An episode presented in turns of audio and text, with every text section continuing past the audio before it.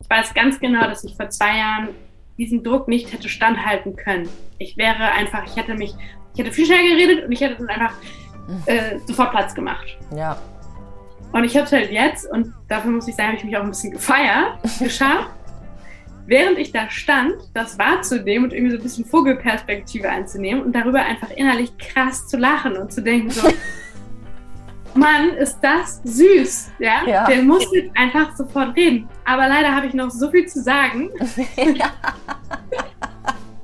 und es ist mir auch scheiß wichtig, das zu sagen. Und ich werde das jetzt so lange sagen, bis ich hier durch bin. Und habe mir halt echt diesen Raum genommen. Und ich habe mich dafür halt gefeiert, weil ich, ich weiß, dass ich es früher nicht geschafft hätte. So. Ich hätte mich sofort klein gemacht und gesagt, klar, okay, wenn er das weiß und so, dann übergebe ich jetzt lieber ganz schnell das Mikro, ähm, anstatt dass ich hier irgendwas Falsches sage. Und ähm, es war halt ein krasser Prozess und ich könnte mir auch gut vorstellen, dass ich in, anderen, in den nächsten zwei Jahren wieder an den Punkt komme, wo ich da nicht bin.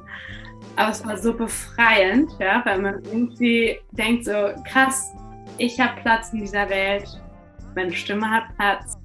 What's up, Sisters? Hier ist Nat und ich freue mich total, dass du wieder beim Hugo Sisters Podcast bist. Denn heute starten wir mit dem neuen Themenblock Purpose, wo dann unter anderem auch Female Entrepreneurship und Human Design mit reinfallen wird.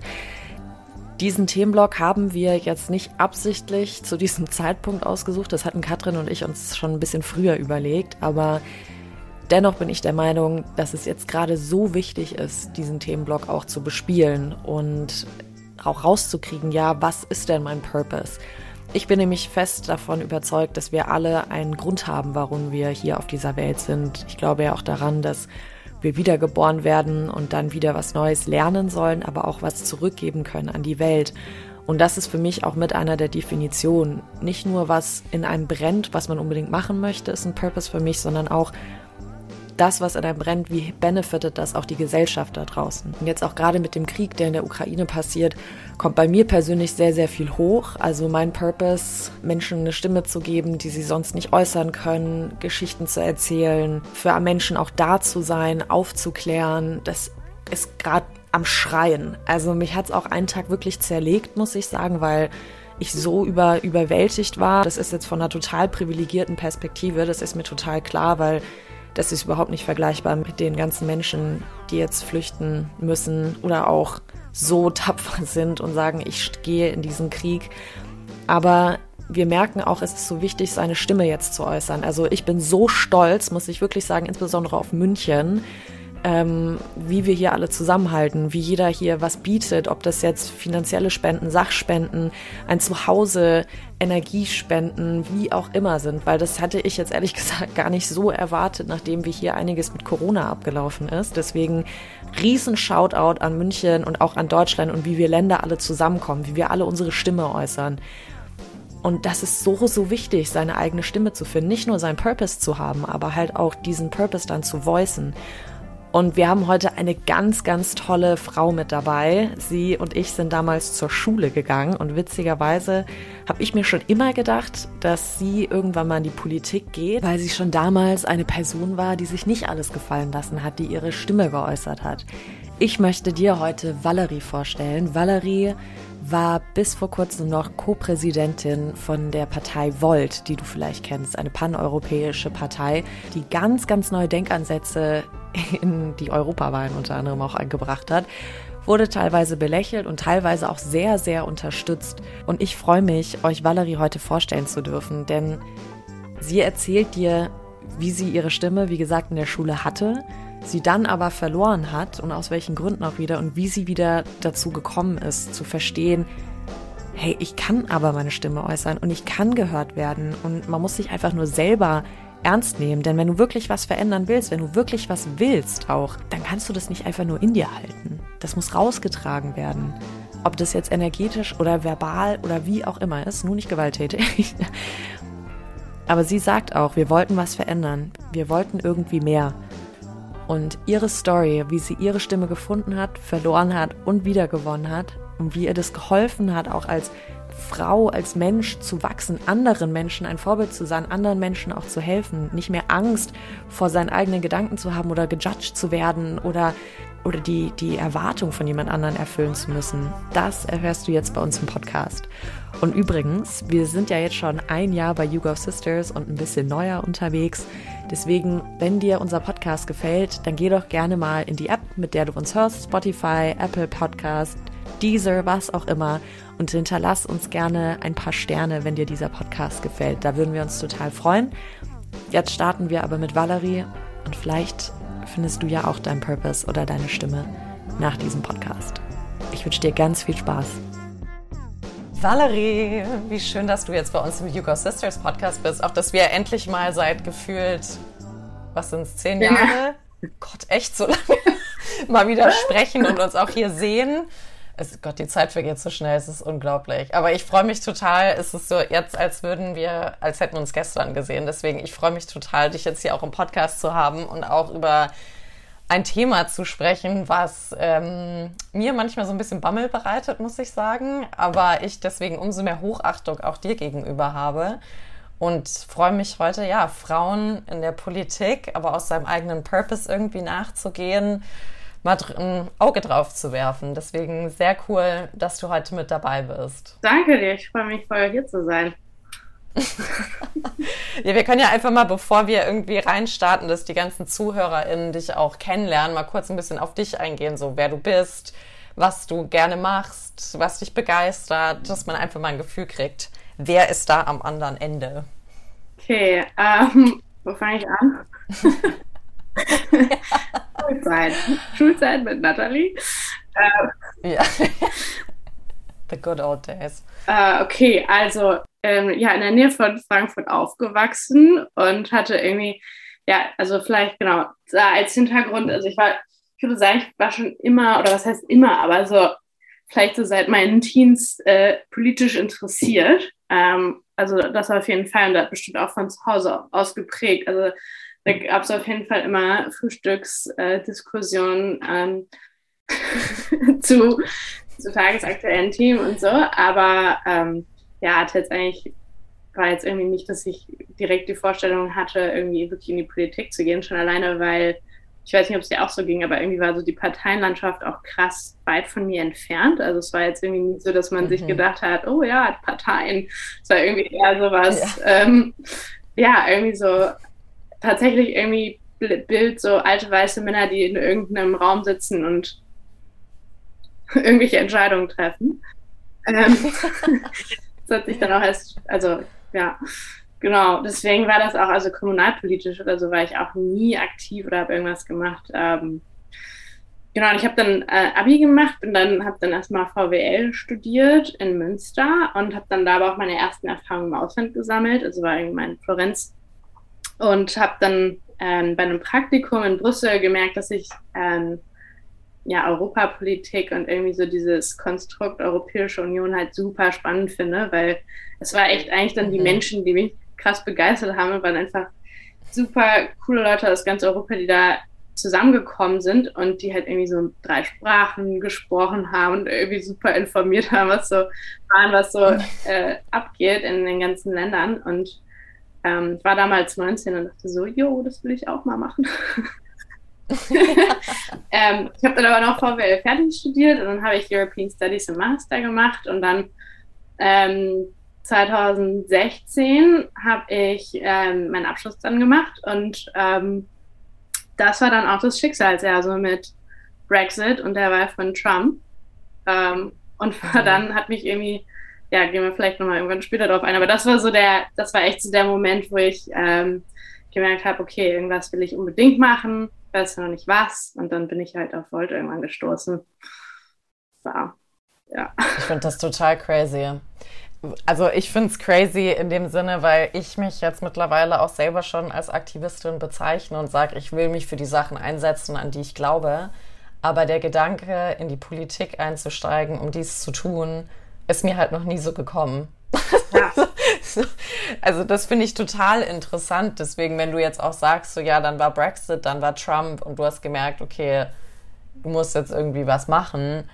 diesen Entschluss in die Politik zu gehen. Und wie du schon sagst, für mich war das halt auch erstmal bei uns in der Schule.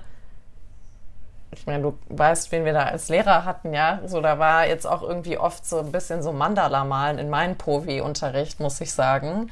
Ähm, oder man konnte auch einfach gehen, weil dem Lehrer es nicht interessiert hat. Ich hatte halt, wie gesagt, diesen Bezug einfach nicht. Und was ich hatte, ist wie du, dieses, es sitzen halt alte weiße Männer da, bis auf Angela Merkel, aber die war für mich auch einfach so ein Urgestein. Ich meine, ich, wir haben ja Schröder auch noch mitgekriegt, aber ich meine, der wurde ja dann auch die ganze Zeit nur verarscht und so, den konntest du ja irgendwie gar nicht ernst nehmen.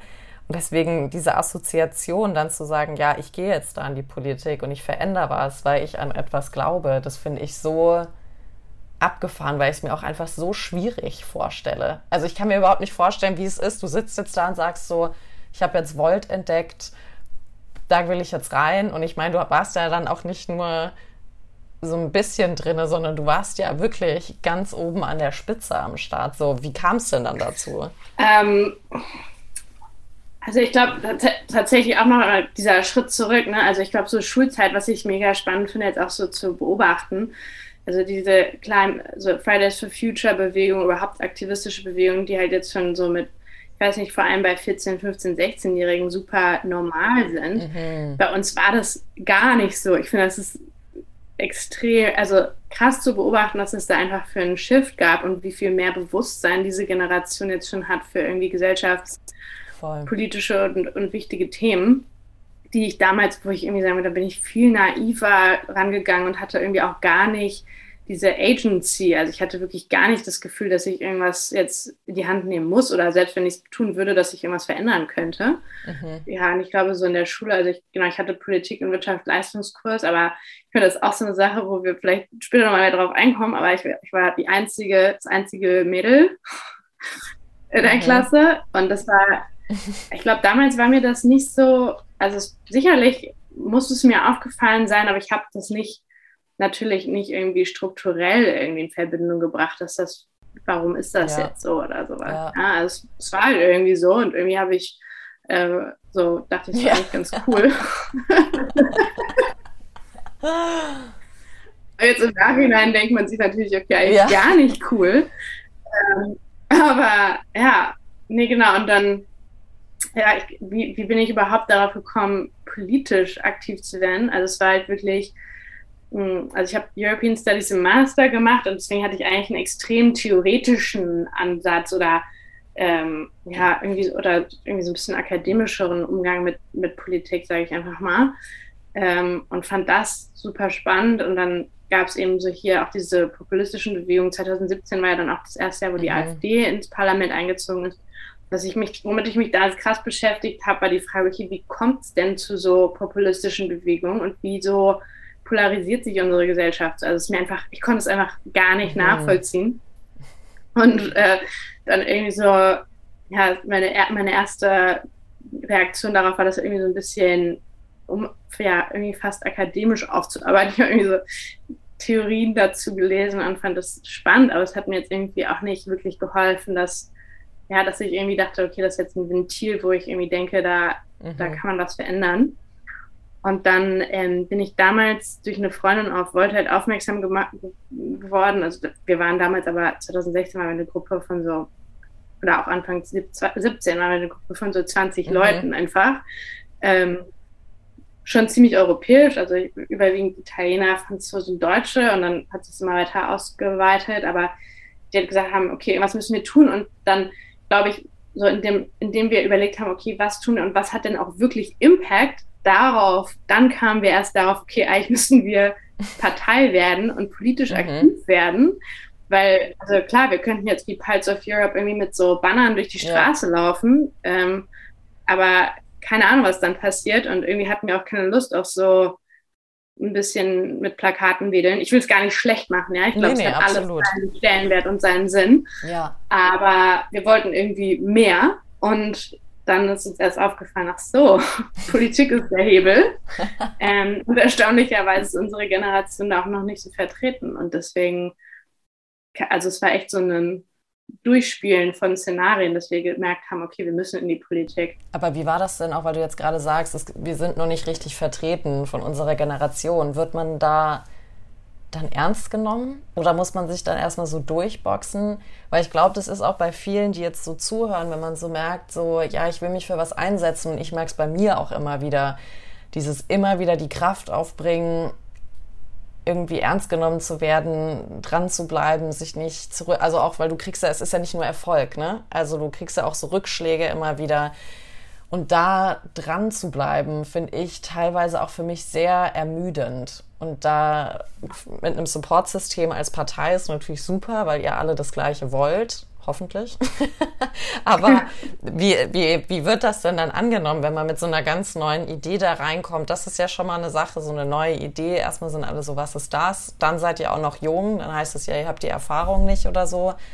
Dann willst du auch noch als Frau da lostreten. Also, was, was war da deine Erfahrung? Ja, ähm, also vielleicht äh, für alle, die, die, die wollten die wollten nicht so gut kennen. Also die, die Idee war eben damals die erste paneuropäische Partei und Bewegung zu gründen. Und das bedeutete für uns, dass wir dieselbe Bewegung, Partei in ganz Europa mit derselben Vision und denselben oder grob denselben politischen Vorschlägen oder zumindest den, denselben, derselben Ausrichtung und Werten ähm, aufbauen wollten. Und ähm, uns war schon bewusst, dass jedes Land natürlich unterschiedlich ist, aber überall sollte es halt in die richtige, in dieselbe Richtung gehen und wir wollten vor allem von Anfang an ähm, über Grenzen hinweg zusammenarbeiten. Und, äh, und dann haben wir gesagt, okay, aber mit so einer Vision brauchen wir halt ein ganz konkretes Ziel. Und das dann war unser, also 2017 haben wir uns dann wirklich zusammengetan, 2018 die Deutsche Partei gegründet und wir hatten dann aber von Anfang das Ziel, 2019 zu den Europawahlen teilzunehmen. Mhm. Und haben gesagt, wenn schon, denn schon, ambitioniertes Ziel, Ziel lass mal in ganz Europa in das Europaparlament einziehen mit 25 Abgeordneten und unsere eigene Fraktion im Europäischen Parlament begründen, damit wir wirklich halt was verändern können. Nach wie vor sehr schlaues strategisches Ziel, war natürlich für damals ein bisschen zu ambitioniert. Ähm, aber es war halt irgendwie wirklich ein Ziel, wo wir das, was einen total oder ja, also uns damals total elektrisiert hat. Ähm, und halt zu dem Punkt ernst genommen werden. Also es war, ähm, ich hatte damals persönlich das Glück, dass ähm, meine Familie das irgendwie, also beziehungsweise die, sagen wir mal, der, die, die engere Familie, also zumindest meine Mutter und mein mhm. Bruder und so weiter, die das, das sehr gut verstanden haben und irgendwie gesagt haben, ja, okay, mach, mach du mal dein Ding und äh, wirst schon merken, was passiert so ein bisschen, aber das Engagement, fanden das Engagement erstmal gut.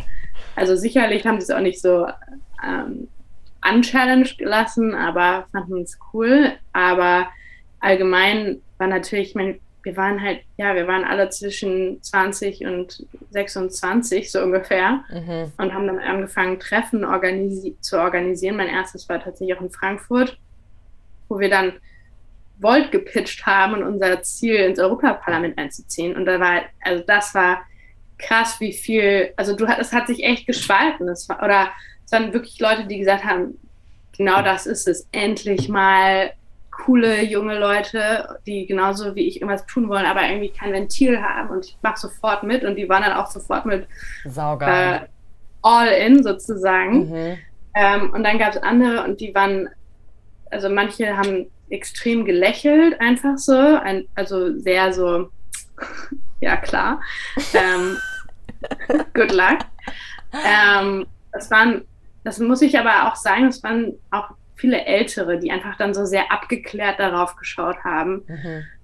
Und irgendwie so nach dem Motto, ja, lass mal die Jungen. Und dann aber auch, weißt du, so auch so Kommentare dann, ach, das finde ich jetzt aber auch toll, dass sich die Jungen endlich mal engagieren. Aber weißt du, gleichzeitig gar nicht irgendwie ähm, an das geglaubt, dass man da irgendwie ähm, ja, machen will. Und da, also das war echt so eine Erfahrung, wo ich dachte, so, ich will niemals irgendwie so ein älterer Mensch werden, der halt so herablassend auf Engagement schaut. Also ich ja. meine, selbst wenn sie es nicht schaffen, so what, ja, ja, aber das kann ich doch nicht vorher schon denen irgendwie, also komische Einstellung. Und dann gab es natürlich irgendwie so auch so ein bisschen so die die krassen Kritiker und die, die irgendwie überall Probleme gesehen haben. Also eigentlich, was man auch so im normalen Leben sieht. Also die, die halt immer nur sagen, hm, kann das denn und wird das denn funktionieren? Und ich sehe ja nur Probleme oder halt mhm. die Leute, die sagen, ja, okay, klar, Probleme gibt es ja. schon, aber lass einfach mal versuchen. Ja. Ähm, ja, ich glaube, das war so ein bisschen das und das ernst genommen werden mussten wir uns auf jeden Fall krass erkämpfen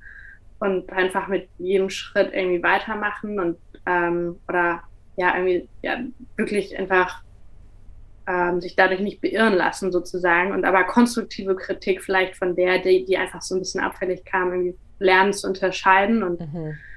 äh, um da auch wirklich was draus mitzunehmen und ähm, ja, ich glaube, jetzt vorab habe ich so ein bisschen auch über die Frage nachgedacht, so, okay, was dieses ernst genommen werden als Frau, wie war das mhm. ähm, für mich? Und das war, ähm, muss ich rückblickend sagen, ähm, ich glaube, es ist auch so ein Mix gewesen, also jetzt so eine persönliche Erfahrung, es war so ein Mix aus, ähm, ich glaube, strukturell kannst du gar nicht verneinen, dass auf jeden Fall zum Teil Männer mit irgendwie vielleicht auch noch einer bestimmten Größe und, und einem anderen, ich auch so einer tragenden Stimme, ja. Also mhm. Stimme habe ich auch gelernt, super wichtig, ja, mhm. auch gerade wenn du so vor Leuten auftrittst und du hast einfach vielleicht eher eine piepsigere Stimme oder eine höhere Stimme oder wie auch immer. Oder bist aufgeregt und wirst wie ich damals super kurzatmig, ja. Mhm. Also ähm, dass das dann ähm, ja, vielleicht da irgendwie Männer tatsächlich mehr wirken und das war für mich am Anfang irgendwie so eine Erkenntnis, die ich gar nicht zuordnen konnte. Also ich war dadurch irgendwie total verwirrt und verunsichert. Mhm. Und ich glaube, dann kommt so der Trickpunkt, wo man halt sagt, okay, so, okay, das Bewusstsein erstmal zu bekommen, ist, glaube ich, wichtig. Mhm. Aber ich glaube, dann wird es schwierig zu sagen, okay, nehme ich das halt an und gehe immer mit der Annahme in Treffen, dass ich nicht so ernst genommen werde. Oder nehme ich einfach daraus mit, okay, wenn ich ernst genommen werden will, dann muss ich mich in allererster Linie so krass ernst nehmen, damit mich auch andere ernst nehmen mhm. und muss mir halt selber wirklich glauben lernen. Und das war, glaube ich, mal persönlich so meine größte Aufgabe, die ich richtig lange daran gearbeitet habe, wirklich zu sagen, so, ich will, wenn ich vor Leuten spreche, mich selber ernst nehmen und mir selber glauben können.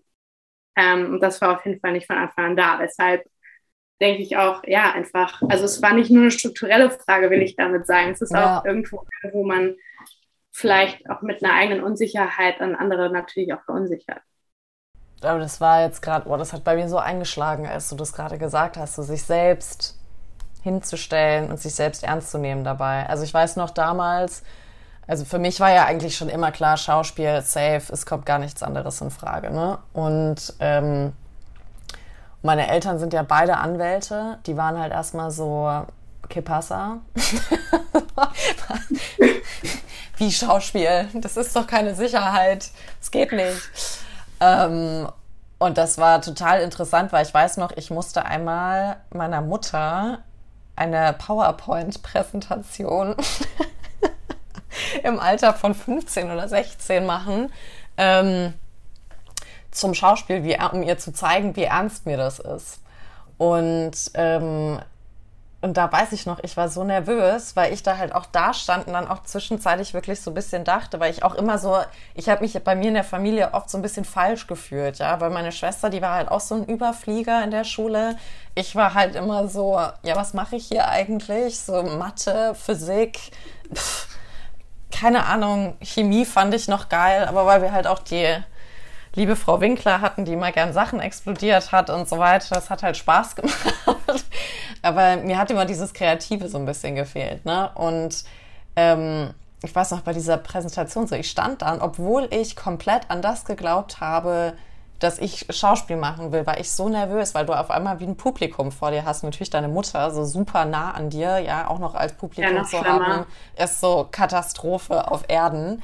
Aber da habe ich auch gemerkt, so, boah, krass, warum zitter ich denn jetzt hier? So, vor was habe ich denn jetzt Schiss, wenn ich eigentlich so von etwas überzeugt bin?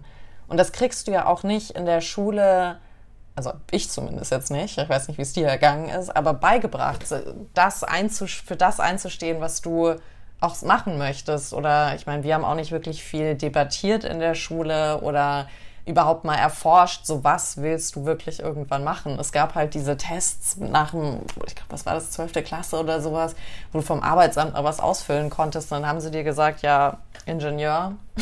so, nee. ähm, völlig am Thema verfehlt. Oh. Ja. Aber das finde ich einfach immer so ein krasses Thema. Also wie, wie bist du denn dann da dran gegangen, um das zu handeln? Weil das ist also bei mir war es die Schauspielschule. Ich musste halt wirklich richtig viele Sachen von mir konfrontieren, so eigene Glaubenssätze und so weiter. Ja, ich glaube, die Konfrontation mit sich selbst ist es eigentlich. Aber deswegen habe ich auch so, also mein, mein Gang, also so als, also in, vor Leuten sprechen war eigentlich ganz lustig, weil also in der Schule war ich ultra selbstbewusst. Frag mich nicht, woher ich dieses Selbstbewusstsein oh, hatte. Das habe ich aber, auch noch im Kopf. Du hattest da wirklich so eine Präsenz. So, Ja, und ich habe aber auch immer so, weißt du, dann hatten, mussten wir ein Referat vorbereiten und ähm, ich weiß einfach immer, dass ich die nie vorbereitet habe und die immer krass gewinkt habe. Also das war auch immer so, es war einfach so meine, so meine, so meine Challenge, so, ja, okay, ah, morgen Referat, ja, okay, schau mir mal so drei Fakten an und dann erzähle ich einfach irgendwas. Mhm. Und ich weiß, dass mich einfach auch so viele gehasst haben, weil ich einfach irgendwas gelabert habe, aber dann irgendwie eine gute Note bekommen oder dann, also ich fand es fast, also ich fand es mega nice. Dann habe ich bei der Abi, bei der Abi-Feier unsere Abschiedsrede gehalten mhm. und lauter so, also gar kein Problem. Und dann kam, dann, dann habe ich eine andere Erfahrung gemacht. Dann bin ich an die Uni, Deutsche Uni Münster. Mhm. Ich habe mit äh, so 1300 Kommilitonen angefangen, VWL zu studieren. Das es waren immer so krass volle Hörsäle. Mhm. Und ähm, das ging dann so, dass die vorne halt äh, die Professoren so rauf und runter gelaufen sind. Ich weiß nicht, 120 Slides in der Stunde da durchgehauen haben. Und dann sind die durch die Reihen gegangen und haben Fragen gestellt. Mhm. Und ich hatte keinen Plan, weil ich habe einfach sowieso nur Bahnhof verstanden, wenn die da vorne geredet haben. Und, ähm, und dann hatte ich so, solche Erlebnisse hatte ich dann ein paar Mal in Münster und dann war es irgendwie, glaube ich, irgendwie noch so eine Zeit, wo ich persönlich mit mir irgendwie Schwierigkeiten hatte, keine Ahnung. Und dann habe ich krasse Phobie entwickelt, vor Leuten zu sprechen. Also oh, ernsthaft. wow. Also ich hatte dann von Blackouts über äh, wirklich Schweißattacken, wenn ich irgendwie vor Leuten sprechen musste. Mhm. Und dann war für mich auch klar, so ich gehe nie mehr an eine deutsche Uni. Also ich ziehe das hier vielleicht noch durch, aber ja. nie wieder. ähm, und ja, war dann in England für den Master. Ähm, und da ist es irgendwie so ein bisschen schon mal wieder netter, wie man da so rangeführt wird, gefühlt. Ähm, aber ich hat, war da auch nicht selbstbewusst. Also ich war nach wie vor irgendwie ähm, jemand, der so da gerne zugehört hat, aber mhm. erstmal sich nicht aufgedrängt hat, irgendwie nach vorne zu gehen. Ähm, und dann mit Volt ähm, weiß ich auch noch genau, so die ersten Treffen, die wir hatten, so es waren halt, kamen irgendwie so fünf Leute, sieben Leute, es waren alle Freunde oder Freunde von Freunden. Es war auch, wie du sagst, so, es war eigentlich so, bevor was musste ich denn aufgeregt sein? Mhm. Aber ich weiß es nicht, ich war des Todes aufgeregt und ähm, habe das dann aber irgendwie so als Herausforderung für mich selber dann irgendwie wahrgenommen, zu sagen, so, es kann einfach nicht sein. So, so get over it. So, es ist nicht so, vor Leuten zu sprechen. Aber für mich war es dann irgendwie jetzt die letzten Jahre echt ein Mix aus ähm, immer wieder, einfach immer wieder und sagen so, egal, so, ich mache das einfach und dann bleibt mir halt mal die Stimme weg oder so, ähm, wird mich schon keiner umbringen. Und mhm. ähm, also irgendwie war dann, also ich würde sagen, so mein Werdegang war halt irgendwie so einer von eine Stimme haben zu sie irgendwie gefühlt verloren haben und dann sie wiederfinden. Aber ich habe dadurch vielleicht auch gelernt, irgendwie Menschen viel mehr zuzuhören, weil das muss ich schon sagen, hat mir, glaube ich, ein bisschen gefehlt in der mhm. Schule. Einfach mal andere, ja, also auch wirklich sehr selbstkritisch da ähm, so im Nachhinein einfach nicht zu sagen, so ich muss auch immer selber reden, also einfach eigentlich viel mehr auch zu sagen, dann muss ich einfach mal vielleicht auch ich die Klappe halten. Mhm. Ähm, und jetzt heute, dann, ich muss jetzt sagen, durch die Kampagne letztes Jahr, das hat mir, glaube ich, nochmal wahnsinnig geholfen, weil ich hatte noch sehr lange Probleme damit, meine eigene Stimme zu hören. Also mhm. mir alte Aufnahmen selber anzuhören oder irgendwie ähm, zu sagen, oh cool, das hast du ja echt gut gemacht oder nee, das war nicht so gut. Also mich irgendwie, ich sag mal, objektiv zu bewerten, ja, also wie ich eine Freundin oder einen Freund mhm. bewerten würde. Mhm. Und ähm, da wollte ich hinkommen in der Kampagne. Irgendwie so kind to myself, but critical. Mhm. Ähm, und daran habe ich super lange gearbeitet und auch da würde ich sagen, es war dann so ein Mix aus immer wieder mich konfrontieren mit mir selber, aber auch mich professionalisieren. Also auch einfach zu sagen, so, wo will ich eigentlich hin? Was bin ich denn für eine Person? Bin ich echt lustig, wenn ich vor Leuten rede? Wenn ich mhm. aufgeregt bin, bin ich überhaupt gar nicht lustig. Deswegen habe ich einfach komplett geskippt, irgendwie irgendwelche Witze zu machen. Ja. aber irgendwie anders in Kontakt mit Menschen zu kommen und nicht mich einzukapseln, wenn ich vor denen rede oder so. Mhm. Ähm, so, da, das war irgendwie dann so ein langsames mich rantasten. Und ich hatte dann aber auch die letzte, ähm, das letzte Jahr fast in, eine, einen Coach, also eine, mhm. eine, eine, Frau aus Hamburg, die auch Schauspielerin ist und äh, dann ähm, Performance Coaching gemacht hat und die hat mir wahnsinnig geholfen. Das kann ich auch irgendwie jedem empfehlen, sich jemanden zu suchen, dem man auch irgendwie vertraut und der mhm. da einem, der einem auch irgendwie dann nimmt, dass man so krass hart mit sich umgeht. Mhm. Voll. Diese ganzen Erwartungen dann zu erfüllen zu müssen, die eigentlich ja gar nicht da sind. Ne? Ja. Also den man bei anderen gar nicht anlegen würde, aber bei sich selber denkt man, okay, ich muss jetzt irgendwie jeden Satz perfekt gesprochen haben und ja. Meine Gestik, und äh, Tonlage sollten auch äh, sehr gut sein und ich muss auch wissen, wovon ich rede. ja. Aber auch ja. gerade in der Politik, ne? Also ihr seid ja da schon, würde ich sagen, auf der gleichen Ebene wie Celebrities. Also alles, was ihr sagt, tut und macht, wird ja auf eine Waage dann gelegt, ne? Also jetzt mal hart gesagt, man setzt sich für Nachhaltigkeit ein und dann taucht irgendwo ein Bild auf, dass man bei Maggis essen war, ja. Also dann wird ja gleich alles so hinterfragt. Hast du das irgendwie auch verspürt? Nochmal? Ähm, also ich muss jetzt ja echt sagen, ich war auf der Ebene ja noch gar nicht. Ähm, dass ich, dass ich jetzt irgendwie so öffentlich exponiert war, dass ich ähm, dass ich da so sehr für mich privat auch interessiert wurde, glücklicherweise. Mhm. Ähm, ich kann mir aber vorstellen, dass, also, oder was ich auch schon gemerkt habe, und deswegen ist da vielleicht schon eine krasse Parallele auch einfach mit Schauspiel zu sehen.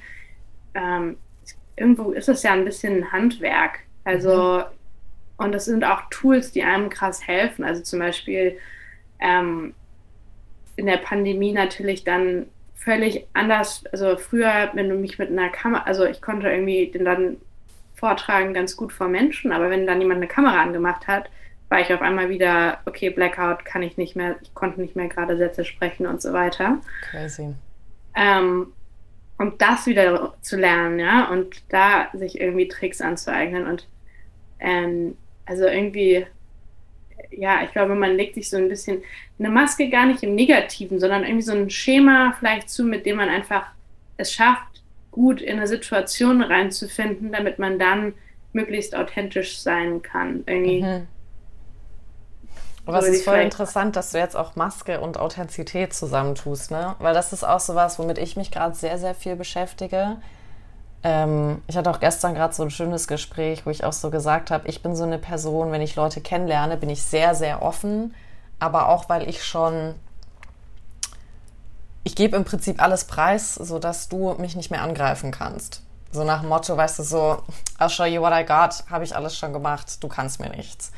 Und das ist ja auch irgendwie so eine Maske, die ich wieder aufsetze. Die Sachen, die ich da erzähle, stimmen alle, aber das ist auch irgendwie wieder authentisch ich frage mich halt immer so, was macht das mit einem? Weil ich halt auch so wirklich merke, also mit mir hat's, also 2019 hatte ich ja eine, dadurch auch so ein krasses äh, Burnout vom Schauspiel, weil ich die ganze Zeit halt mich danach orientiert habe, was will die Filmindustrie von mir, anstelle von was will ich von der Filmindustrie.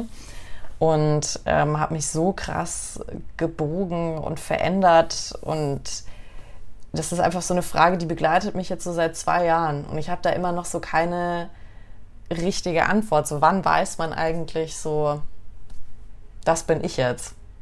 Und das finde ich, mhm. also vielleicht gibt es da auch gar keine Antwort für, weil ja, weißt du, wie du jetzt auch so gesagt hast, du halt hattest eine Stimme, dann hast du sie kurz verloren, dann hast du sie wiederentdeckt. Vielleicht ist das auch einfach so ein Prozess und man hat nie den Moment, wo man sagt, so, okay, das bin ich, ne? weil ja auch alles so von außen einen so beeinflusst und, und guckt. Und ich habe jetzt gerade so ein tolles Buch gelesen von Emily Ratajowski. Ich weiß nicht, ob du die kennst. Das heißt My Body. Das ist ein Buch, das kann, also ich habe das innerhalb von ein paar Tagen verschlungen. Ähm, für alle, vor allem die in den 90ern so aufgewachsen sind, die bringt da immer wieder diese Britney Spears Beispiele und sowas rein, ist ganz witzig. Aber das hat richtig viel mit mir gemacht, weil sie halt auch sagt, ja, ich bin als Nacktmodel mittlerweile, also damals bekannt geworden, aber das war dann auch noch, was die Leute gesehen haben, weil das ist, was ich porträtiert habe. Und das dachte ich aber auch, dass ich das bin at one point. Und ich weiß noch bei uns in der Schule, ich war ja, ich wurde ja in der Schule bis zur achten Klasse nur gemobbt und gedisst, so zu einem Punkt, wo ich wirklich nicht mehr in die Schule kommen wollte. Und dann hat sich irgendwie alles geändert. Aber da habe ich dann auch gemerkt, ich habe mich total angepasst, um halt reinzupassen und dachte aber in dem Moment, das bin ich und wollte auch so gar nicht an mir rütteln lassen. Und deswegen finde ich es voll interessant, dass du jetzt so sagst, so, ja, man setzt irgendwie diese Maske auf, aber sie ist trotzdem authentisch. Also weißt ja. du, was ich meine? Ja, ich voll. Also ich glaube, ich ich kann es sehr gut nachempfinden, weil es ein Thema ist, mit dem ich mich jetzt irgendwie auch mh, hm, ja, viel beschäftigt habe, weil ich gefühlt sehr authentisch, aber unsicher in diese Volt-Geschichte mhm. reingegangen bin. Also authentisch im Sinne von, ich wusste voll, das ist mein Ding, das ist wirklich das, wofür ich gerade brenne und wo ich morgens, egal wie früh aufstehe und schon vor der Arbeit Calls mache, um zu verstehen, wie wir weitermachen, etc aber ich war gleichzeitig sehr unsicher im Wie und auch wie ich nach außen wirke und so weiter. Ja. Ich würde dann sagen, dann habe ich mich da irgendwie immer mehr professionalisiert und dann habe ich aber irgendwann nicht mehr gemerkt, so, hä, ist es jetzt noch das, was ich hier wirklich mache oder ist es mittlerweile von außen drüber gestülpt, weil man halt irgendwann diese ganze Story auch, die ich jetzt auch am Anfang erzählt habe, die habe ich jetzt so 500 Millionen Mal erzählt. Ja, rattert man dann so nicht mehr authentisch. Ja. Ja, und dann ähm, und das Spannende war jetzt auch, also als ich angefangen habe mit Coaching, haben wir uns ein Coaching-Ziel gesetzt und mein Coaching-Ziel war, dass ich mir selber glaube, wenn ich vor Menschen spreche. Mhm. Und eigentlich war das für mich dieses authentisch sein. Und ich glaube, sowas, vielleicht könnt ihr das oder du auch nachempfinden, so manchmal denkt man, man geht irgendwie von der Bühne oder man geht aus einem Interview oder was auch immer und man denkt so, hm, ja, okay. Gut. Ähm, oder man geht einfach raus und man merkt einfach, man war in einem krassen Flow. Also ich meine, das ist ja auch nie was, was nur von einem selber ausgeht. So mhm. manchmal, dann kommt, also es gibt einfach Menschen, auch Interviewer, Journalisten oder eine Bühne mit Zuschauern, wo du irgendwie einen krassen Vibe verspürst und auf einmal sprüht man mhm. und dann bei anderen denkt man so, okay, ich bin hier irgendwie in einem Cage und ich ja. komme gar nicht raus, aber weil ich auch irgendwie gar keine Vibes oder ich weiß gar nicht, wie ich deuten soll, was dieser Raum mir gerade versucht auszustrahlen mhm. oder so. Mhm. Ähm, und ich war, und mein Ziel war halt irgendwie so, so häufig wie möglich in diesen Flow reinzukommen und irgendwie zu denken, so ja, das ist das, wo ich mich, also ich würde fast sagen, so eine, so eine Comfort Zone außerhalb meiner Comfort Zone. Finde ich gut. ähm, und ja, und ich, also für mich, ja, wie, also genau, was ist authentisch? Ich glaube auch, also wie du gesagt hast, irgendwie so ein bisschen, ich glaube, es ist ein Prozess. Ich glaube, dass das nie so ein, dieses Equilibrium ist immer mal wieder vielleicht so, dass man da irgendwie so reinkommt kurz und dann ist man wieder draußen und mhm. es ist mhm. irgendwie nichts Gradliniges, aber was mir auf jeden Fall dann geholfen hat, weil man eben ähm, also wie du es dann auch vielleicht im Schauspiel erfahren hast, bei mir war es eben ähnlich mit Kommunikationsexperten, die mich dann vermeintlich beraten haben und so. Und du kriegst halt den ganzen Tag irgendwie, ja, du musst und du solltest und dein Social Media ist viel zu unpersönlich und du musst viel re mehr relatable werden mhm. und ähm, du musst, ja, du kannst nicht so hochgestochen reden und deine Sprache ist viel zu äh, bla bla bla und dann irgendwann denkst du so, mein Gott, ja, ich muss mich ja wirklich total verändern, um hier irgendwie anzukommen. Mhm. Ähm, und ich glaube, die größte Erkenntnis war dann für mich, ich muss gar nichts. also ich muss wirklich sowas von gar nichts. Wenn ich mich nicht wohlfühle, persönlichen Content auf Social Media zu teilen, dann muss ich das nicht teilen, beziehungsweise noch besser, dann sollte ich das nicht teilen, weil mhm. Wenn ich dafür Shitstorm oder Kritik bekomme, wie hoch sind denn die Chancen, dass ich das dann aushalte? Ja. Ähm, und ich hatte zum Beispiel ein Interview in meiner Kampagne, da war ich bei Bild Live, das war so, glaube ich, ziemlich das krasseste, was ich gemacht habe in den letzten vier Jahren. Mhm. weil halt irgendwie Bild und weil schon alleine dieses Setup war so äh, beängstigend, ja, für das erste Mal gefühlt. Also überall Kameras und dann ähm, waren halt Chefredakteure von The Pioneer und von wow. der Kapital und irgendwie so, weißt du, diese dann eben Bildjournalisten und ähm, dann die Bildjournalistinnen waren halt alle in High Heels und so super engen Kleidern. Die Männer waren super groß und ich hatte halt Sneaker an und war halt super klein im Studio. Und ich dachte, mhm.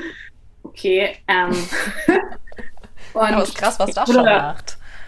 Ja, und dann hatte ich vorher so ein paar Treffen oder es war sehr kurzfristig auch, dass ich dazu eingeladen wurde und dann ähm, ja, hatte ich eben Kommunikationsexperten, die mich dann nochmal inhaltlich und mir dann ständig gesagt haben, was ich tun soll und sagen soll und so weiter. Und dann habe ich immer gesagt, Leute, ich muss das leider abbrechen, weil mich verunsichert das gerade so sehr, dass ich glaube, das Wichtigste ist, dass ich da sicher reingehe. Und meinte dann auch ziemlich knallhart als Feedback, so das nächste Mal, wenn ihr einen Kandidaten vorbereitet, irgendwo reinzugehen, fragt doch bitte, ähm, wie er sich fühlt oder also irgendwie sich eher da reinversetzen, so, ähm, mhm.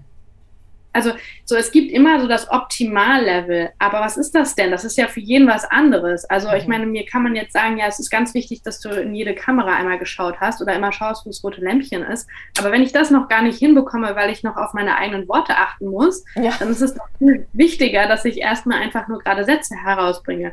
Ja, ja also es ist irgendwie, jeder ist da so auf persönlicher, unterschiedlichen Ebene, hat unterschiedliche Ansprüche an sich selber. Und ähm, ja, was mir bei dem Interview ganz speziell, aber jetzt auch im Prozess wirklich geholfen hat, um, ich sage einfach mal, meine Authentizität oder mich selber nicht zu verlieren, ist auf jeden Fall Meditieren und mhm. Atemübungen. Ähm, also ich habe irgendwann ja, wirklich. Also ich habe äh, ich hab vor diesem Interview mir irgendwann keine Inhalte mehr angeguckt. Ich habe einfach gesagt, so, it will come to me oder halt nicht. Mhm. Ähm, aber so, ich will auf keinen Fall einen Blackout haben. Ich will einfach da durchkommen und ich will nicht irgendwie so wirken, als sei ich das kleine Mäuschen.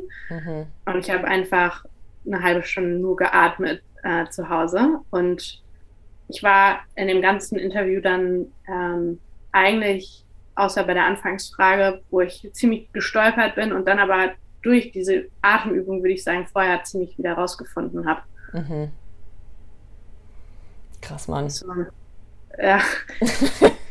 man braucht halt irgendwie, man braucht halt so Strohhalme und der, ich glaube, der Atem ist halt, dadurch, dass er einfach mal da ist, ist halt ja. ganz angenehm. Man vergisst es immer wieder so, ne? Also Breathwork habe ich auch bei Schauspiel. Wir haben jeden Morgen Yoga gemacht und Breathwork-Sessions gehabt, um halt generell die Stimme auch zu grounden und so. Fand ich auch total interessant, weil ich mich auch, weil das hast du ja auch gerade angesprochen, so ja, eigene Stimme nicht gerne hören. War bei mir auch das Thema, muss ich aber als Schauspielerin. ähm, und dann war es aber auch so, warum mag ich die Stimme nicht? Und das war voll interessant, weil meine Stimme eigentlich immer ganz hier oben war eine Zeit lang. Und ich habe hier die ganze Zeit gesprochen, auch in der Schule. Ich war immer süß und everybody's darling und hier oben. Und eigentlich sitzt meine Stimme ja hier unten und ist sehr tief. Und ich dachte immer so, oh, ich bin Mann. weil mir das auch immer wieder gesagt wurde, wenn sie dann mal hier unten war boah, krass männlich, Nathalie. Deswegen, ich hieß ja auch in der Schule, als ich dann so ein bisschen mehr so zu mir gefunden habe, hieß ich ja nicht Nathalie. Oder eine Zeit lang hieß ich ja auch Nada, aber mich haben ja wirklich die ganzen Typen Czerny Boy genannt. No way. ja. Das war mein Ding. Entweder hieß ich Czerny oder ich hieß Czerny Boy. Und also das kommt mir jetzt auch gerade witzigerweise irgendwie. Und das kam auch durch die Stimme immer wieder. Und das kam dann auch beim Schauspiel halt auch so, ja, ich habe mich teilweise in, in dieser Rolle hier oben, wo alles ganz locker und leicht ist, viel wohler gefühlt, weil ich nicht ich selber sein musste. Also ich konnte, die war nicht so verwundbar, weil ich genau unter Kontrolle hatte, das ist, was ich nach außen strahle und das bin ja nicht ich. Und das fand ich dann echt schon. Super spannend. Ja. Also ich habe auch, ich, also von der, von meiner Coach, die hat, hat mir auch beigebracht, beim Schaus als Schauspieler ähm, fängt man an zu reden, ausgeatmet. Richtig. ähm, und es war meine ersten Übungen mit ihr, ähm, eine tief, meine Tonlage finden und halt ähm, die von Anfang an haben und äh, mich da irgendwie wohler fühlen. Also ich würde auch sagen, ich spreche jetzt tiefer als früher. Mhm. Aber ich muss ehrlich sagen, ich glaube auch, dass das bei uns, also vielleicht ist die eine Sache auch dieses Wohlerfühlen, also ich meine, ja klar, bei dir war es dann auch das in der Schule, aber bei mir war es auch auf jeden Fall von zu Hause geprägt, weil, also bei meiner Mutter war ich halt das Valeriechen und mhm. ich war halt ähm, das süße kleine Mädchen zu Hause mhm. und das, wenn es halt süß geguckt hat, auch alles bekommen hat, auch von mhm. Papi und so. Ähm, das heißt, es war halt auch häufig genug irgendwie ähm, irgendwie so ein, so ein Schutz, jetzt fängt es hier leider an zu klingeln, ähm, ähm, so ein Schutzmechanismus oder ich weiß nicht, oder irgendwie so ein, ja, das ist genau, genau wie du gesagt hast, irgendwie so Comfort Zone und damit komme ich irgendwie an mein Ziel.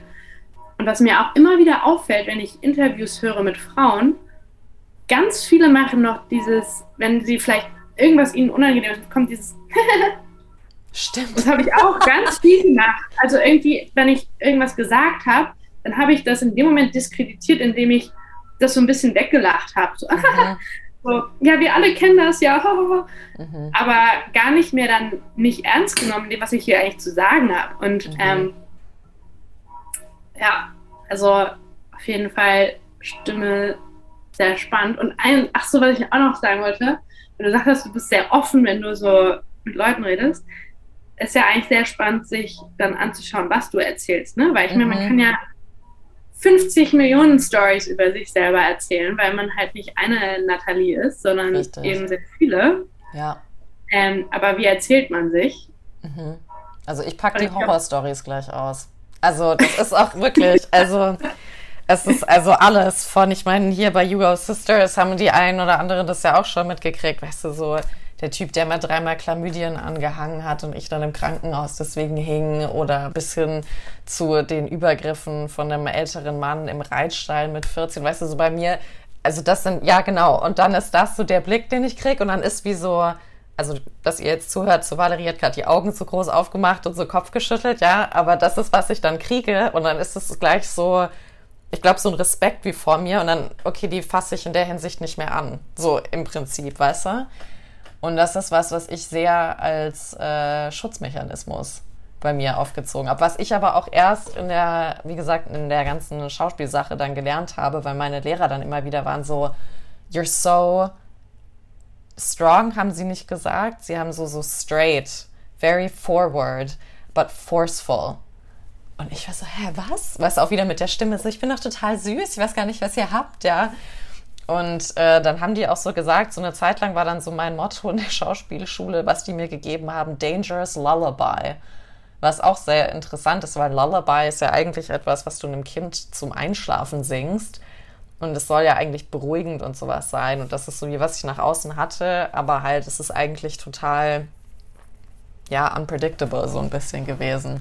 Und das fand ich irgendwie, ja, Stimme, also ich merke das auch bei Freundinnen von mir, die sind ganz, ganz gerne hier oben und machen auch dieses Lachen, was du gerade gesagt hast. Deswegen musste ich da auch lachen.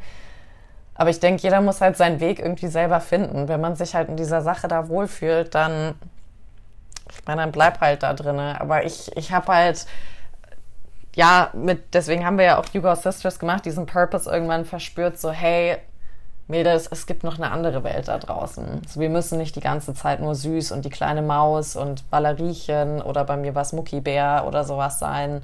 Oder wir müssen auch nicht so der Homie immer von allen Typen sein, sondern wir können auch einfach eine Frau sein.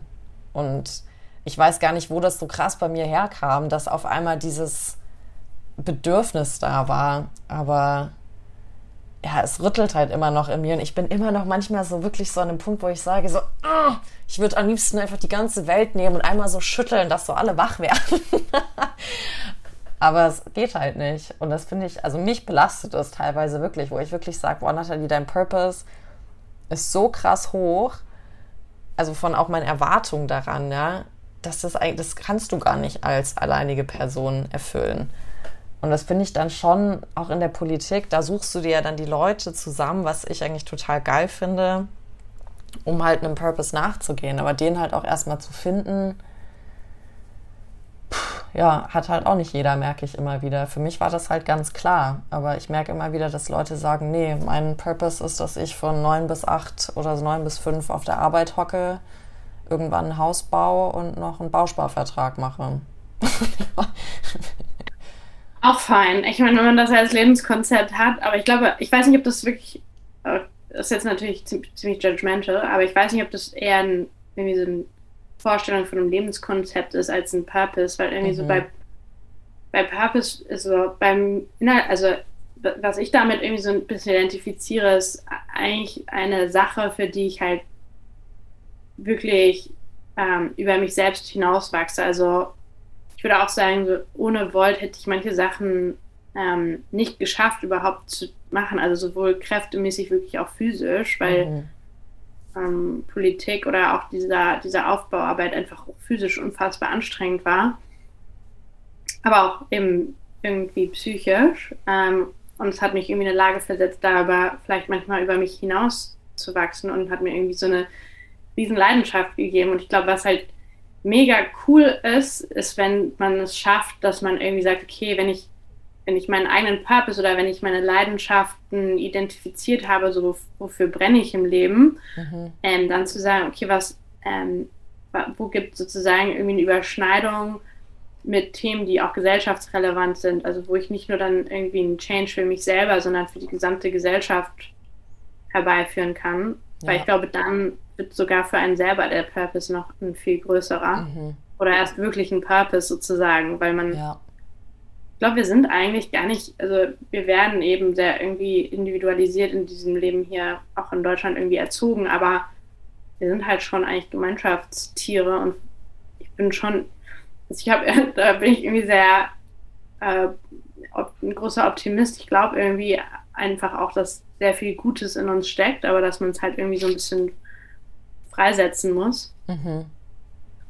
Und ja, ich, vielleicht eine Sache, die du vorhin auch gesagt hast, so die Kreativität, die wir halt in der Schule nicht beigebracht bekommen, also dass das überhaupt ein Wert in sich ist. Ich meine, was wir auch nicht wirklich beigebracht bekommen, ist, dass es halt auch ein Wert in sich ist, sich selber und seine Werte sehr gut zu kennen. Mhm. Und dass das jetzt auch nicht unbedingt was Statisches ist, was sich nie wieder verändert, aber sich überhaupt ähm, ja, damit auseinanderzusetzen ähm, ich glaube, vielleicht, also ich muss sagen, bei, bei, mir ging es noch. Ich hatte irgendwie ein paar Lehrer, die mich da schon ein bisschen inspiriert haben, aber es, ich weiß jetzt gar nicht, ob es unbedingt so Teil des Lehrplans war. Also ich glaube, es hätte auch gut sein können, dass ich irgendwie an Lehrer gerate, die da nie irgendwelche Fragen stellen, die mich irgendwie triggern, ja. wo ich mir darüber Gedanken gemacht hätte. Ja. Ja, ist schon witzig. Also, auch gerade nochmal so zur Schule, weil bei uns gab es immer so viel Zickenkrieg auch. Also wir hatten eine Lehrerin, die hat das bei mir sehr gut aufgefangen, die Frau Herrmann. Ich weiß nicht, ob du dich noch an die erinnern kannst. Die war ja. eine absolut Bio und Geschichte war die, die war Hammer. Und die hat nämlich auch immer so richtige Fragen gestellt. Und die hat aber auch direkt bei uns Mädels erkannt, dass wenn, wenn es in so Zickenkriege überging, was bei uns ja leider sehr viel war, die hat das direkt immer deeskaliert. Und mich würde jetzt einfach nur noch mal auch interessieren, wie war denn das für dich? Weil du hast ja auch gesagt, bei Volt willst du dich auch für Frauen mit einsetzen.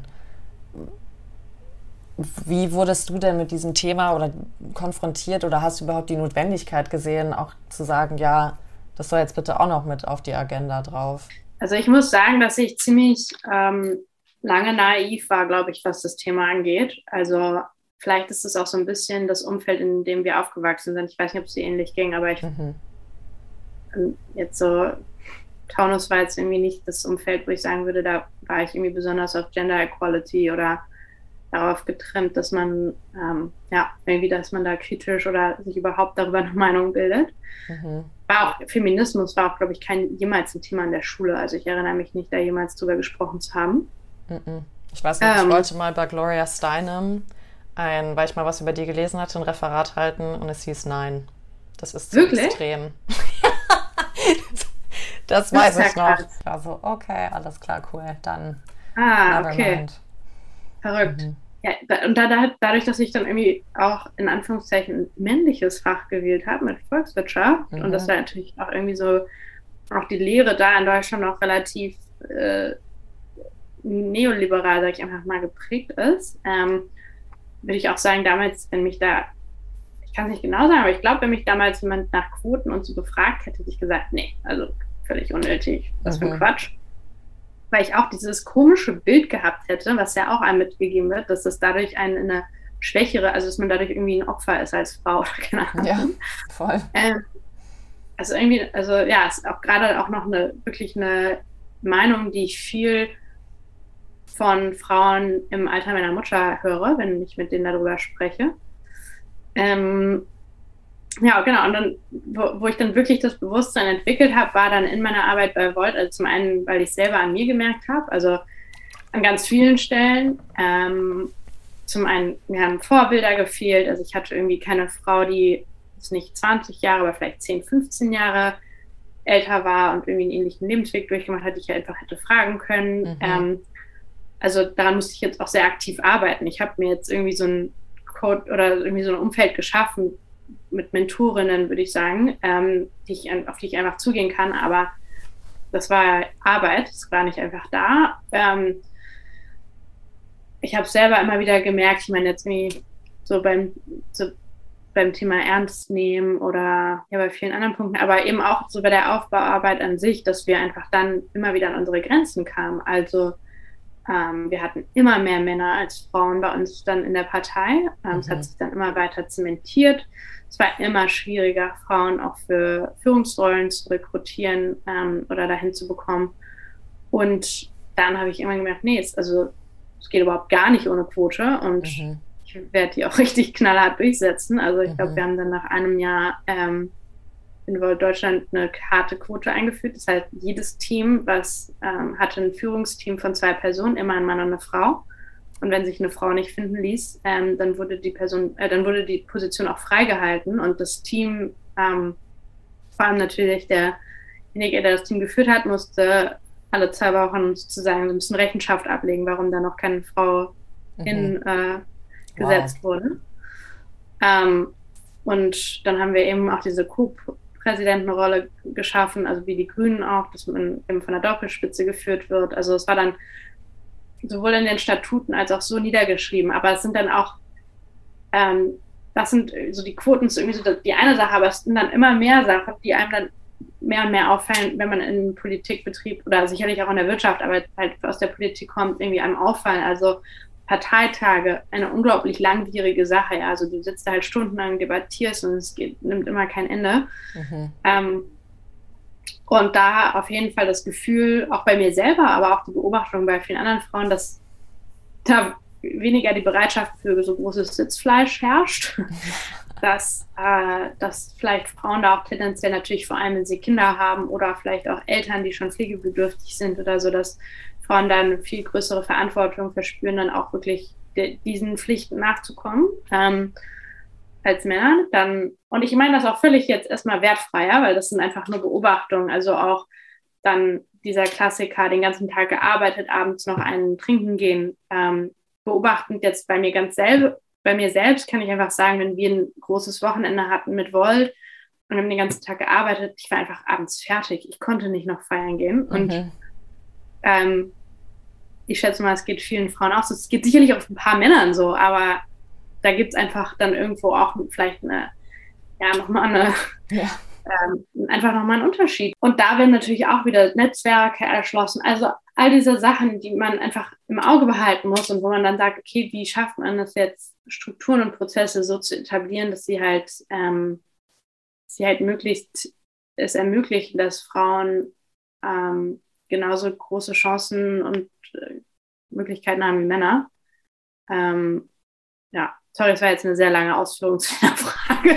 Nee, aber total, total wichtig, weil für mich kam jetzt auch gerade dieser Gedanke, auch nochmal kurz zum Sprung zu dem, was wir vorher gesagt hatten, als Frau so eine eigene Meinung haben und diese auch lernen zu äußern. Also ich glaube, da ist halt auch diese Angst mit verbunden, von der wir ganz am Anfang auch gesprochen haben. Weißt du, so erstmal überhaupt vielleicht diese eigene Meinung zu finden. Ich bin nämlich schon der, ich glaube schon, dass jede und jeder auf dieser Welt eine Meinung hat. So irgendwas. Ja? Auch wenn es einfach nur zu, weiß ich nicht, der Kante im Raum oder sowas ist.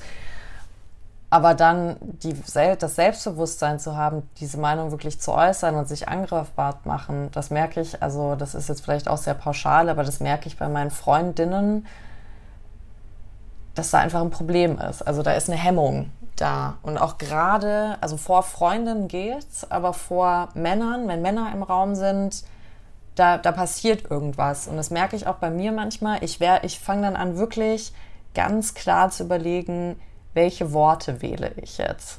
Also um meine Meinung rüberzubringen, dass sie wie ernst genommen wird. Ne? Also und ich glaube, dass da viele Frauen, auch teilweise zu Recht, einfach keinen Bock drauf haben und dann sagen, hey, ich äußere das jetzt gar nicht und mach das jetzt mit und gehe vielleicht auch gar nicht auf, also das habe ich nämlich auch schon gehabt, so, boah, Nathalie, diese ganzen Sachen, die du bei Yuga Sisters ansprichst, das ist müde, ermüdend. So, wir wollen nicht darüber sprechen, wie eine Geburt wirklich abläuft oder was ein Wochenbett ist. Wir wollen nicht über die Menstruation hören, so, das ist eklig.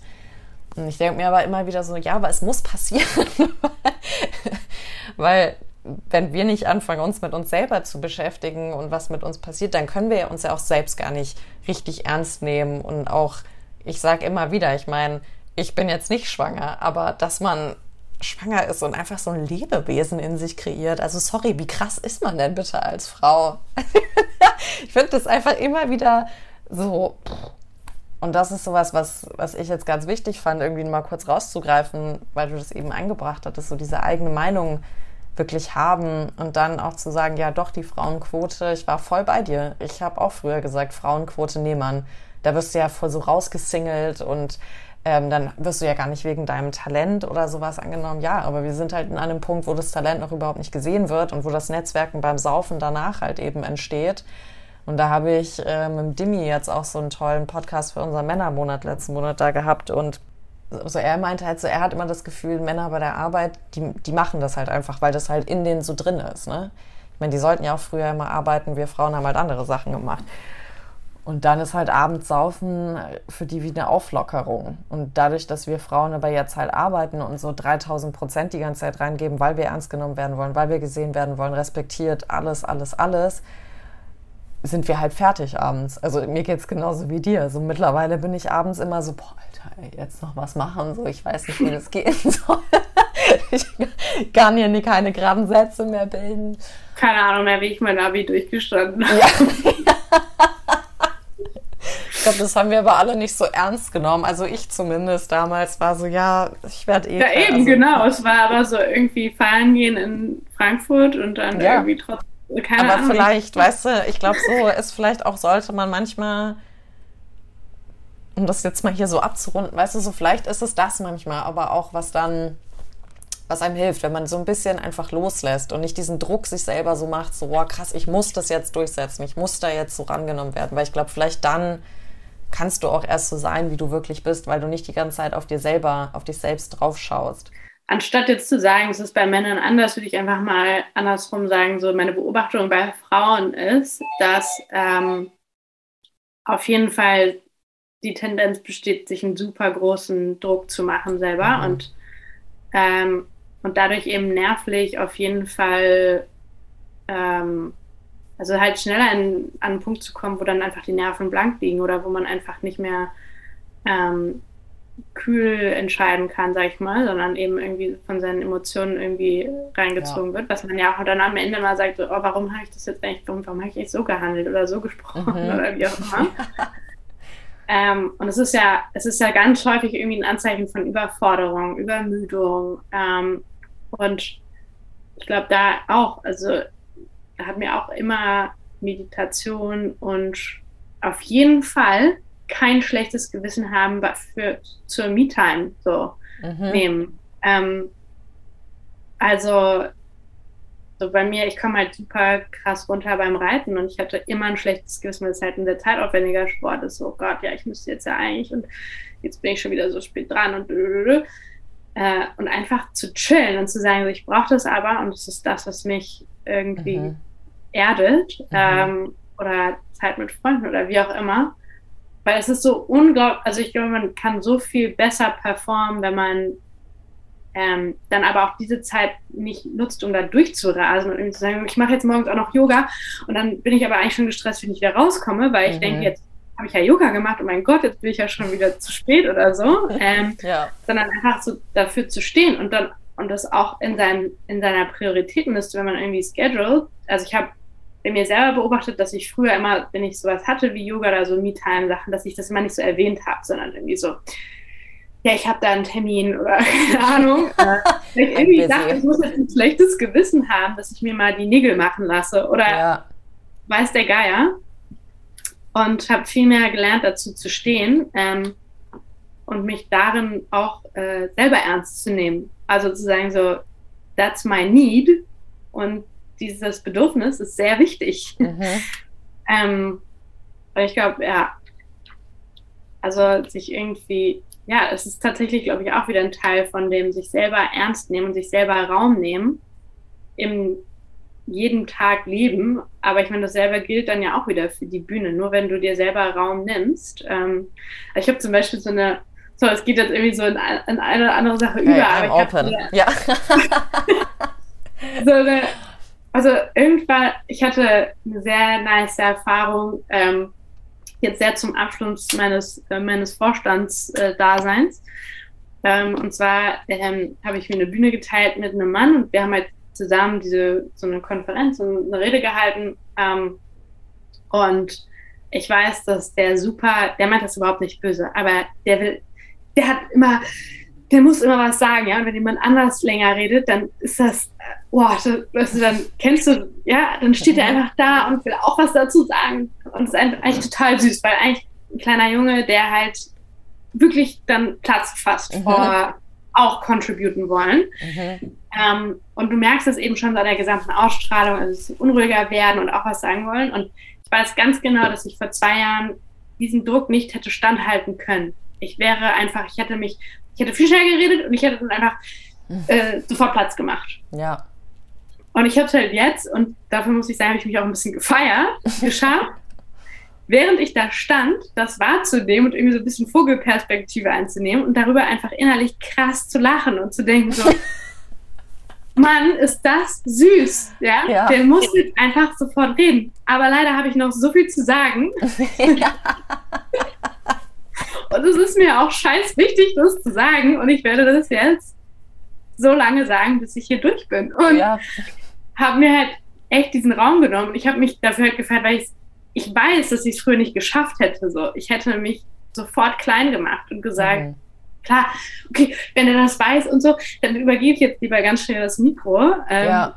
Anstatt dass ich hier irgendwas Falsches sage. Und ähm, war halt ein krasser Prozess und ich könnte mir auch gut vorstellen, dass ich in anderen, in den nächsten zwei Jahren wieder an den Punkt komme, wo ich da nicht bin.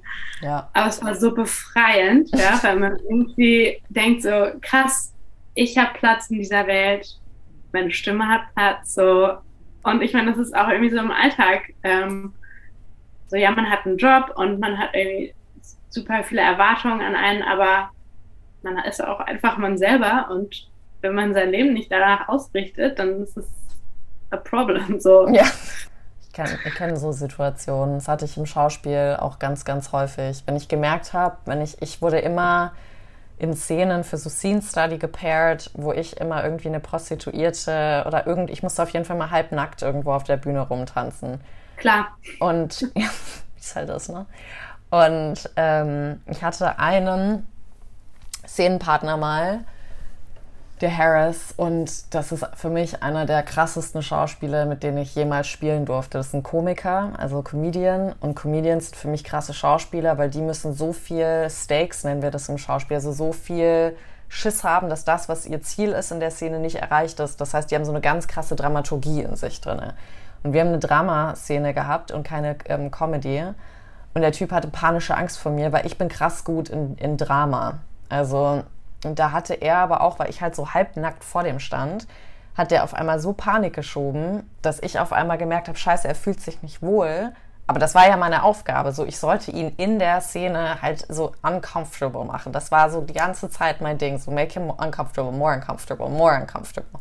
Und schon alleine nur, dass ich in Unterwäsche da stand, war so für ihn so, oh Gott, oh Gott, oh Gott. Und dann habe ich mich so klein gemacht. So, dass er halt den Raum auch hatte und sich wie sicher gefühlt hat. Meine Schauspiellehrerin, ich werde es nie vergessen. What the fuck are you doing? Und ist so auf die Bühne marschiert und ist so, na, do this, open your arms, take in the room, don't make yourself small, don't do this. He has to deal with this, not you. Und das war für mich so ein Schalter, so, ja, he oder she, je nachdem, bei wem man es halt macht, so needs to deal with it. Dass du halt eine Präsenz und eine Größe hast und dass du du bist. Und das ist sowas, was bei mir, also arbeite ich bis heute noch dran, ne? Aber wie bei dir, so die Vogelperspektive einzunehmen und zu sehen, ah krass, okay, der struggelt da drüben jetzt gerade ein bisschen, ist voll okay, weil ich struggle auch immer mal wieder, aber ich zieh's jetzt durch. Das zu haben und an dem Punkt zu kommen, man, das war, deswegen, ich verstehe es voll, ist so ein richtiges so, mm, Yes-Erlebnis. I did it.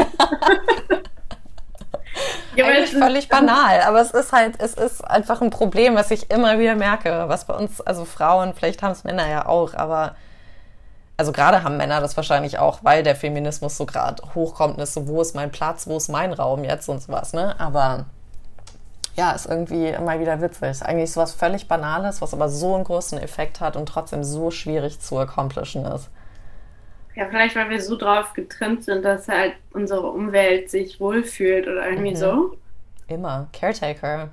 Ich glaube, ja, voll. Ich glaube, dass man dann, dann auch irgendwie sich auch vielleicht nochmal rational, das hilft jetzt in so einer Situation nicht ganz, aber so, um es zu rationalisieren, was ich irgendwann gemerkt habe, so, man ist halt auch eigentlich krass disempowering in dem Moment, in dem man für andere mitdenkt. Weil mhm. du denkst ja, oh Gott, wenn ich jetzt nicht für den Verantwortung mit übernehme, dann schafft er das ja gar nicht. So. Und das ist ja eigentlich, eigentlich so dieser gesamte Ansatz ist ja so, okay. Was laberst du? ja, ähm, und dann dachte ich mir so, okay, eigentlich, ja. Stimmt aber, du hast absolut recht, ja. Jetzt, also so habe ich das noch nie gesehen. Ja, ich, ich meine, das ist, also ich, äh, so ich musste mich auch immer, also ähm, meine Mutter auf jeden Fall auch eine sehr präsente Person, aber also zum Beispiel zu Hause, ähm, so, ich, also, ja, meine Erfahrung zu Hause im Haushalt oder allgemein ist halt, ich kann nichts richtig machen. Also, mhm. wenn ich, wenn ich sage, Mami, ich will heute mal kochen, dann wird halt so halb über die Schulter geschaut und so, okay, willst du die Zwiebeln nicht ein bisschen kleiner schneiden? oder ähm, nimm mal lieber das Messer. Mhm. Ähm, oder, also es gibt immer einen Kommentar oder, und ähm, es hat eigentlich einfach dazu geführt, dass ich irgendwann gesagt habe, okay, dann halt nicht. Ja. und ähm, ich irgendwann erst festgestellt habe, dass das eigentlich äh, so, es war, glaube ich, es kam von a good place, aber es ist halt einfach nur das Empowering. Und ich habe irgendwann gemerkt, so, dass ich das selber angefangen habe, so mhm. mit, also so. meinem damaligen Freund jetzt Mann, ja. so Sachen aus der Hand genommen, so, nee, das mhm. kann ich ja hier, komm, das mache ich viel schneller, ja, oder mhm. zum Beispiel. Und dann dachte ich, okay, ich bin einfach auch, ich kann ja gar nicht erwarten, dass er mehr Duties im Haushalt übernimmt, weil ich einfach disempowering bin. Wenn er natürlich alles falsch macht, was ich denke, ja. was ich so, dann halt, hätte ich ja auch keinen Bock. Also habe ich ja genauso gehandhabt. Ähm, das ist einfach mega spannend, weil man dann wirklich in dem Moment, in, ja. Das war voll so, der geile Gedanke. Es macht total Sinn. Aber das, was du gesagt hast, so, das mache ich auch. Ich nehme ihm auch die Sachen aus der Hand oder sagst so, ich mache das schon. Und dann natürlich sagen die dann auch, also schlauerweise, pff, ja gut, dann mach du's, ich mache hier gar nichts mehr. Ja. Valerie, ich könnte irgendwie gerade, wir sind so voll im Flow. Jetzt ist der Flow da, von dem wir geredet haben. Aber wir sind schon so lange am Quatschen, wir machen uns einfach nur mal mit dir im Podcast.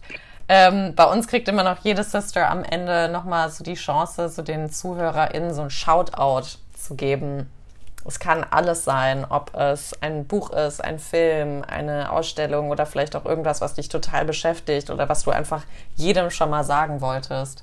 Okay, ich habe also äh, vielleicht so Buch habe ich auf jeden Fall eine Schriftstellerin, die mich immer krass inspiriert, weil ähm, also ich denke mal auf jeden Fall auch Feministin, Elif Shafak ähm, heißt sie.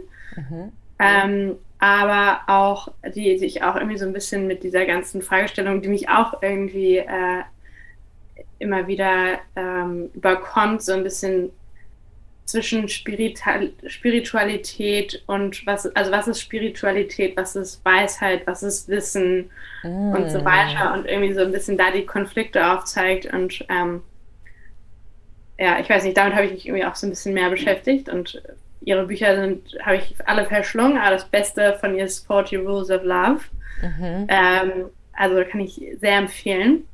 Auch wenn man sich vielleicht so ein bisschen dafür interessiert, also was ich auch mal spannend finde, ist ein bisschen so Konflikt East-West, also irgendwie ähm, vielleicht ja Europa und nahe Mittlerer Osten, mhm. aber ähm, ja, und wie sich das irgendwie so bereichert, weil wir halt irgendwie eher so die, sag mal, die rationalere Gesellschaft sind mhm. und ähm, da irgendwie auch noch sehr viel Wert auf vielleicht Tradition, aber auch Spiritualität gelegt zum Teil. Mhm.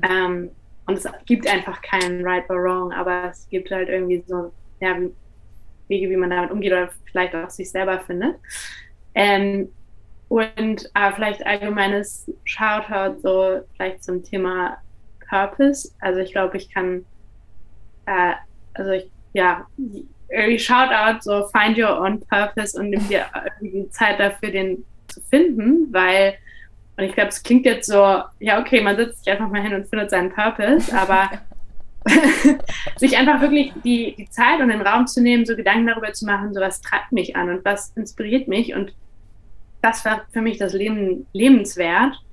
Ich glaube, es bringt einfach so viel mehr Qualität ins eigene Leben, das zu wissen und vielleicht, selbst wenn man nicht irgendwie jetzt 180-Grad-Wendung in seinem Lebensstil vollenden kann, irgendwie so auch langsam manchmal darauf hinzuarbeiten, für bestimmte ähm, Leidenschaften oder ja, Themen oder Menschen Platz zu haben in, in seinem Alltag, ist so gut. Mhm. ähm, ja, das wäre vielleicht so mein, mein Abschluss. Nee, voll schön. Das ist auch so eine Frage, die immer bei mir kommt. Ja, Nathalie, aber wie findet man denn seinen Purpose? Setze ich mich da mit einem Blatt Papier hin und schreibe los oder was? ich bin immer so, ja, ist sau schwer. Man muss halt wirklich einfach mal gucken, also auch bewusst durchs Leben gehen. So, welcher Geruch, welchen Geruch finde ich gerade richtig gut oder was, was regt sich gerade in meinem Körper? Also ich finde es in Kunst, deswegen mag ich auch Museen so gerne, so wenn Kunst dich anspricht oder Fotografien und du aber auch so merkst, boah, das lehnt sich voll, lehnt dich, also irgendwas lehnt sich gerade voll ab und du merkst dann so, hm. ah, okay, das ist ja auch eine Reaktion. Und ich finde, durch ja. Reaktion lernst du ganz schnell, wo liegen deine Werte und wo verkörpern die dann deinen Purpose auch irgendwo. So versuche ich immer Leute da irgendwie ranzuleiten. Dann rennen immer alle ins Museum und sagen, ja toll, ich habe nichts gespürt. Und ich so, ja, hast du dir wirklich Zeit gegeben? Ja, und ich glaube, es ist auch so ein Prozess wieder. Ne? Also ich glaube, es ist auch so, so, was mein Purpose vor fünf Jahren war, muss ja nicht mehr heute sein. Richtig. Also es ist auch einfach something in flux. Und ja, das Ultimatum. Wie ich damals zu meinem Purpose gekommen bin, muss heute nicht wieder derselbe Trigger sein oder so. Also es ist irgendwie ja wahrscheinlich so ein bisschen Wachsamkeit, aber auch wirklich ein in sich reinhören, also sich dafür die Zeit nehmen. Mhm. sagen, so, what resonates. Ja, voll. Valerie, es war so schön. Es war ein richtig tolles Danke Gespräch. Dir. Ich schwitze, das ist immer ein gutes Zeichen. Ja. Bei mir auch. Auf jeden Fall engaged ja. conversation. I love it. Nee, vielen, vielen Dank, dass du jetzt Teil der Hugo Sisters Community bist. Und wenn ich äh, mal wieder in Berlin bin, melde ich mich zu 3000 Prozent. Und vielleicht hast du ja dann Zeit auf einen kleinen Kaffee oder einen Tee. Auf jeden Fall. Sehr nice, dass ihr das macht und ähm, genießt noch ein bisschen die Sonne. Ja. ja. Kann es gar nicht sagen.